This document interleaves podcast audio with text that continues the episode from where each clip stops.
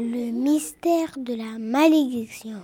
Il était une fois un roi panda nommé Charles qui vivait dans un admirable château en bambou. Cette merveille était la plus connue de toute la Chine.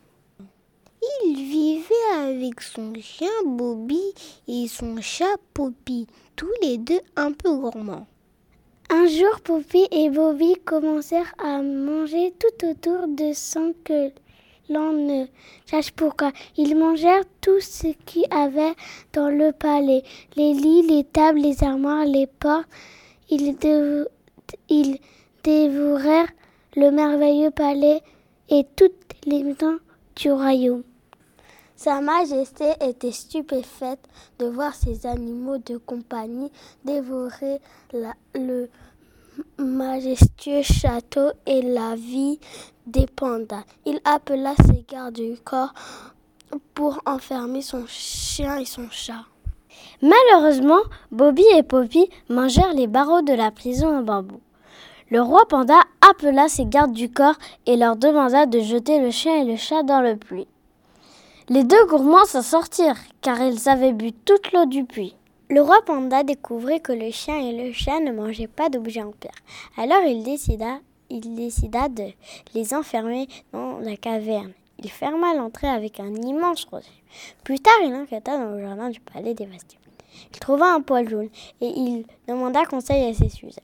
Comme le poil était long et épais, ils conclurent que c'était un poil de moustache. Charles se dit que c'était étrange car ni le panda, ni le chien et le chat n'avaient de poil jaune. Il se demanda quels étaient les animaux qui avaient des moustaches jaunes en Chine.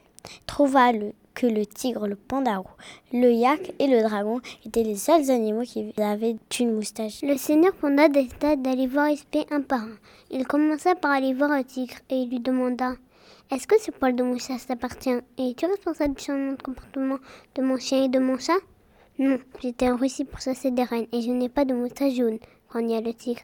Alors le roi panda alla voir le numéro 2, le panda roux. Il interrogea Est-ce que ce poil de moustache t'appartient? Et es-tu responsable du comportement de mon et de mon chat? Non, j'étais en train d'hiberner quand nous sommes en hiver, bâilla le panda roux. Puis Charles alla voir le troisième suspect, le yak. Il lui demanda Est-ce que ce poil de moustache t'appartient et es-tu responsable du changement de comportement de mes animaux de compagnie? Non, je n'ai pas de poils jaunes et j'étais au Mont pour rendre visite à ma grand-mère et mon grand-père, répondit le yak. Ensuite, il alla voir le suspect, le dragon. Il lui demanda Est-ce que ce poil de moustache t'appartient et es-tu responsable du changement de comportement de mes animaux? Non, non, ce n'est pas moi car je fêtais l'anniversaire de ma sœur. Le roi panda remarqua alors que le dragon suait et lui dit C'est étrange, tu tu viens de faire du sport? Oui, oui, oui, oui, je faisais du tapis roulant avant que tu arrives. Charles remarqua alors que le dragon n'avait que trois poils d'un côté du museau et deux de l'autre. Il lui demanda Es-tu sûr que tu ne me manques pas? Car il te manque un poil de moustache. Le dragon avoua Vous avez détruit la forêt en bambou où je vivais. Alors j'ai jeté une malédiction sur votre chien et votre chat. Comme le dragon n'avait plus de maison, le roi eut une idée. Il lui proposa de lui construire une maison au centre du village des pandas pour qu'il ne soit plus seul. En échange, il devra lever la malédiction du chien et du chat. Le dragon, encore très énervé que sa forêt ait été détruite, s'offusqua.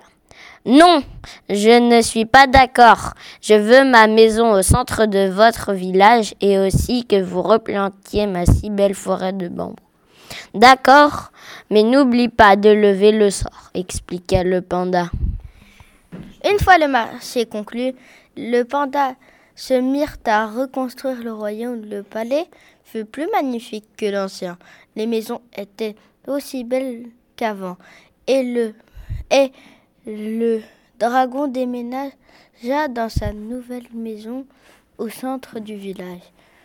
La promesse de sa majesté de replanter la forêt de bambou fut respectée et le dragon leva la malédiction Le chien et le chat redevinrent normaux, mais toujours un peu gourmands.